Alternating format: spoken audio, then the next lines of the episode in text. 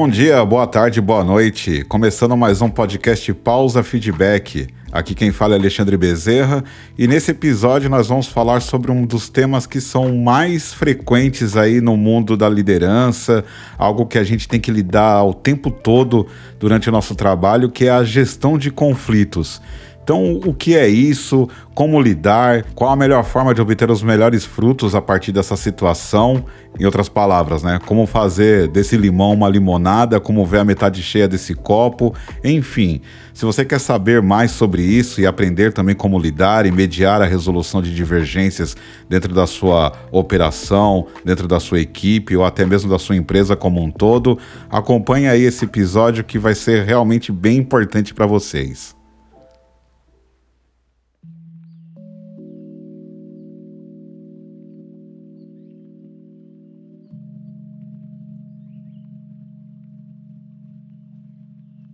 Mas afinal, o que é gestão de conflitos? A gente chama de gestão de conflitos o conjunto de métodos e processos práticos que visam administrar situações conflituosas. A gestão de conflitos é uma forma de mediar os impasses entre pessoas ou times, diminuindo seu impacto negativo e tornando a situação de conflito algo produtivo. Conforme o dicionário, o conceito de conflito seria algo como oposição de ideias, sentimentos ou interesses. Em outras palavras, o conflito é o choque entre forças que são contrárias ou opiniões divergentes. Afinal, onde há um grupo de pessoas, certamente vai haver conflito. Ou seja, por maior que seja a sinergia entre os times de uma operação, ou por maior que seja a sinergia entre colaboradores de uma equipe, inevitavelmente haverá algum tipo de situação conflituosa. E é aí que entra a necessidade de adotar medidas voltadas para a gestão de conflitos. É, algumas empresas grandes, inclusive, que possuem um número maior, um número alto aí de funcionários, costumam criar núcleos específicos voltados exclusivamente para a gestão de conflitos. Quando a gente gerencia isso de forma eficiente e didática, os conflitos podem ser convertidos em grandes oportunidades de aprendizado, além de um crescimento pessoal e profissional.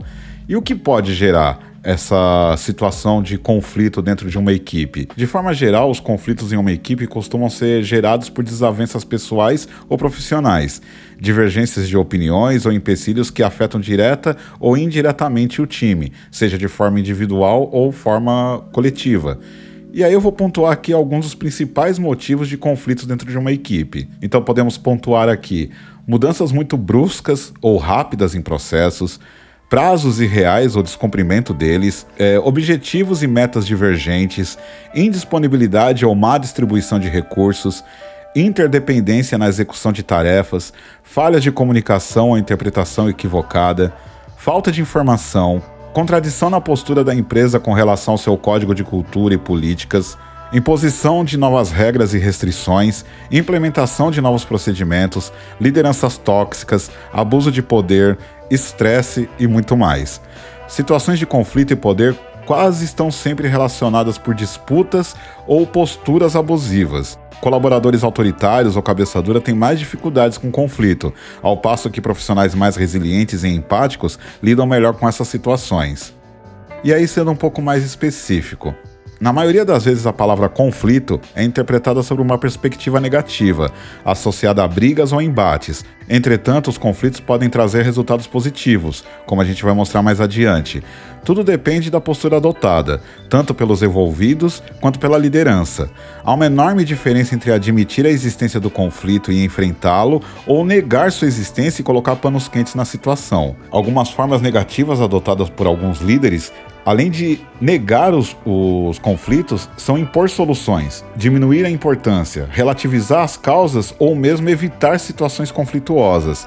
Já lideranças que lidam com conflitos de forma saudável buscam intermediar situações conflituosas, apostando no diálogo e na negociação, sempre com foco em integrar as partes envolvidas. Vale lembrar que a resolução de conflitos não é de responsabilidade exclusiva da liderança, mas de todos os envolvidos, além de líderes imediatos acima de você ou de áreas é, correlacionadas, como o próprio RH, por exemplo. Portanto, é importante haver treinamentos e campanhas de conscientização para que todos se engajem e se responsabilizem pela manutenção de um clima organizacional saudável. O segredo para lidar com conflitos de forma saudável é criar um ambiente harmonioso e empático, com uma comunicação interna aberta e eficiente. Como resolver conflitos entre colaboradores? Ah, o sucesso da gestão de conflitos dependerá de como o mediador se portará ao longo das etapas que envolvem a resolução do problema. O responsável por mediar os conflitos deve ser totalmente imparcial e focar nos interesses dos envolvidos, e não em suas posições pessoais e profissionais. Também é importante buscar pontos de aproximação entre as partes conflituosas. Isso ajuda a ampliar as perspectivas e buscar por soluções mais eficientes. Outro ponto importante é agir com clareza e objetividade tanto no momento de analisar a situação como durante a mediação em si. Isso garante mais assertividade nas conclusões e evita que o foco se perca durante a conversa. A maneira de lidar com o conflito depende de algumas variáveis. Dentre elas estão a intensidade, a duração, o contexto e as causas da situação conflituosa. Existem algumas medidas que podem ser tomadas a partir do momento em que se tem conhecimento da existência de um conflito. São elas: apuração. A primeira etapa para a gestão de conflitos é apurar os fatos sobre o evento. Isso envolve investigar a natureza e origem do conflito, além de identificar os envolvidos. Em seguida, é preciso conversar individualmente com cada um para ouvir as possíveis versões da história. Tenha em mente que nesse momento é muito importante praticar a escuta empática e a observação atenta. Não se prenda apenas às reclamações, busque identificar as necessidades por trás das críticas. Depois de ter ouvido todos os lados, será preciso analisar as informações coletadas de forma imparcial. Identifique possíveis mal-entendidos ou ruídos na comunicação entre as partes. Isso costuma ser algo bem difícil de se filtrar dentro de uma operação de atendimento, porque as percepções, por muitas vezes, são muito diferentes. O conflito às vezes existe, mas cada um está lutando por um item específico, algo que muitas vezes diz a si mesmo, e outras coisas que ele acredita ser parte da causa do coletivo.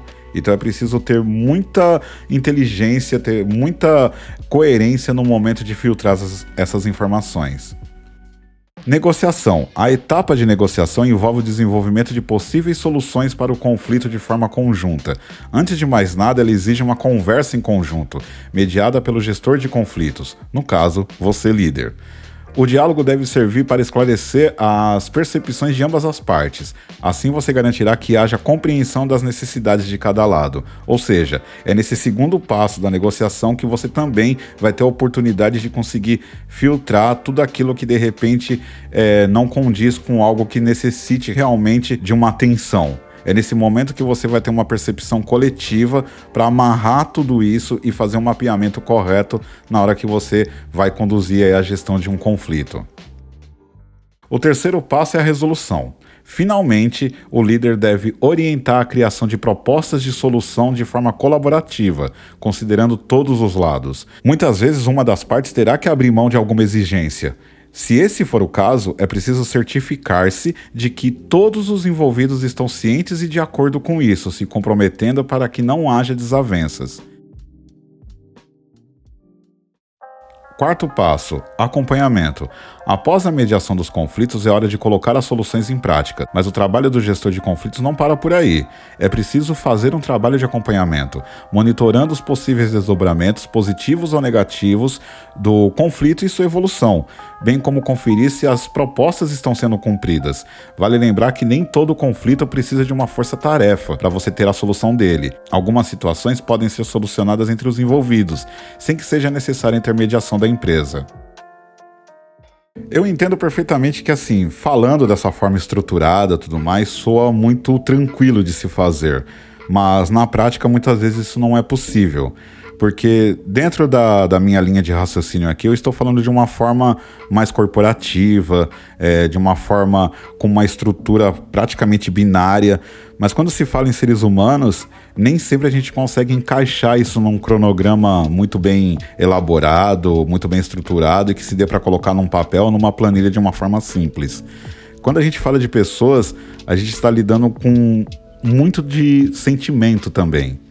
É, se você for parar para pensar, quantas vezes você teve uma reunião com seu time e precisou passar uma informação de uma mudança, às vezes até simples, sabe? Uma mudança de procedimento, algo que é, seja acrescentado ali durante o processo de atendimento e que às vezes o, o, seu colaborador nem sequer absorveu aquela ideia, ele já entra num processo de conflito, reclamando, e aí dependendo da, como posso dizer, do poder de influência desse colaborador, por muitas vezes o time inteiro se volta contra você.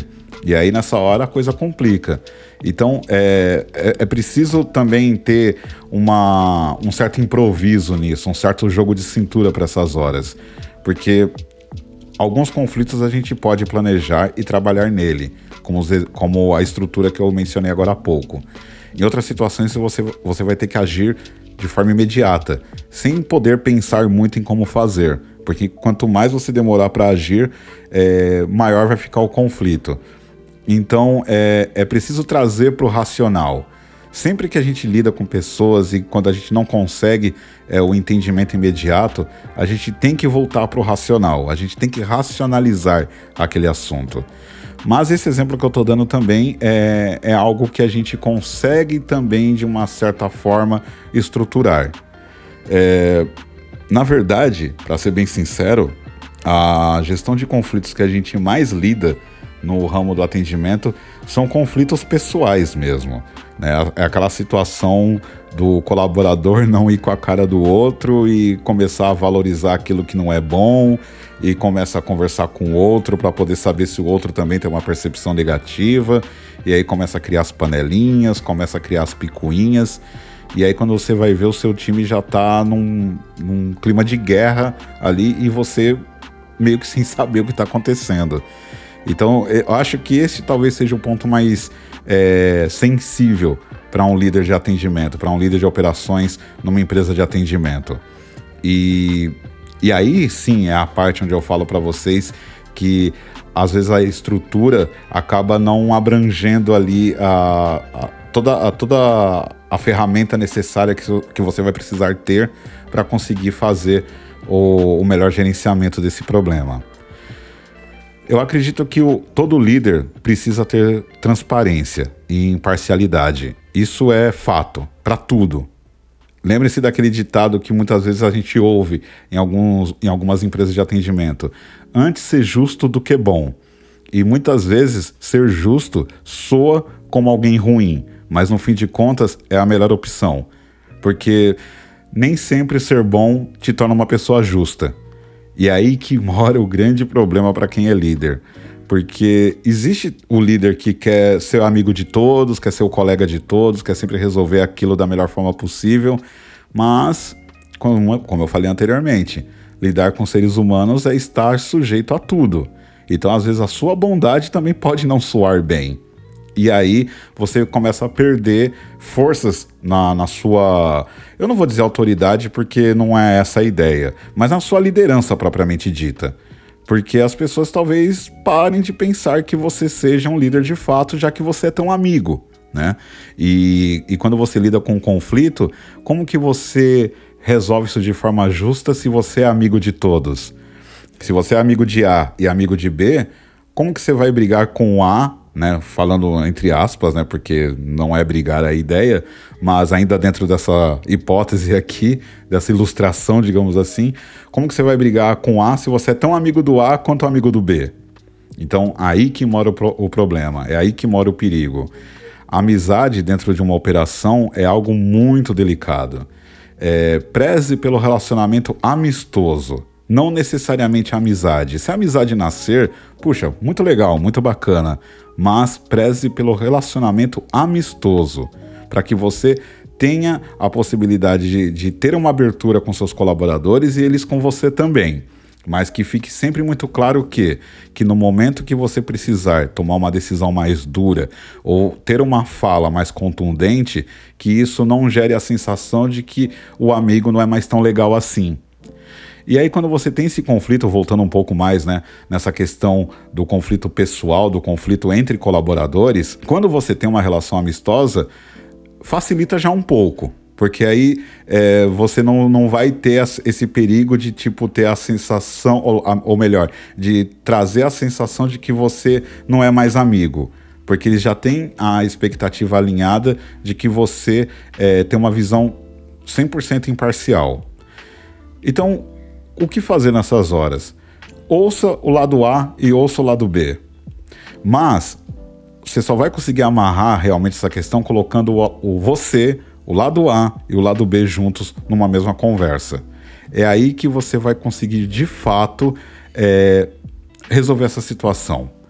Porque enquanto um tiver a liberdade para falar do outro e não houver uma tratativa em cima disso, você só se tornou parte da picuinha e não a solução dela. Então, é, todos precisam saber que se alguém trouxer alguma reclamação ou até mesmo alguma fofoca de um outro colega, eles têm que saber que todas as vezes que fizerem isso, você vai tratar.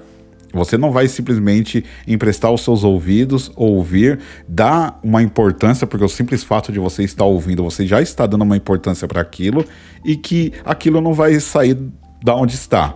Então, o A, o B, o C, o D, o Z, todos eles vão falar com você sobre todos. E aí você só é um canal de comunicação ou de roteamento de toda uma rede de fofoca e picuinha. Então, eles precisam saber que você vai tratar isso. Então, assim, esse assunto de gestão de conflitos é algo extremamente amplo, porque eu estou falando aqui apenas dando ênfase a essa questão interpessoal. Mas a gestão de conflitos, até um pouco baseado naquilo que eu falei no começo, é, ela abrange todo e qualquer tipo de relação.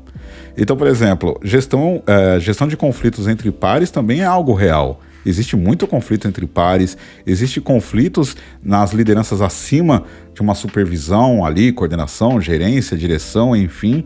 Só que quando a gente sobe né, essa escada, a gente entende que a maturidade e a forma de lidar com isso é, mais, digamos assim, estruturado de se tratar.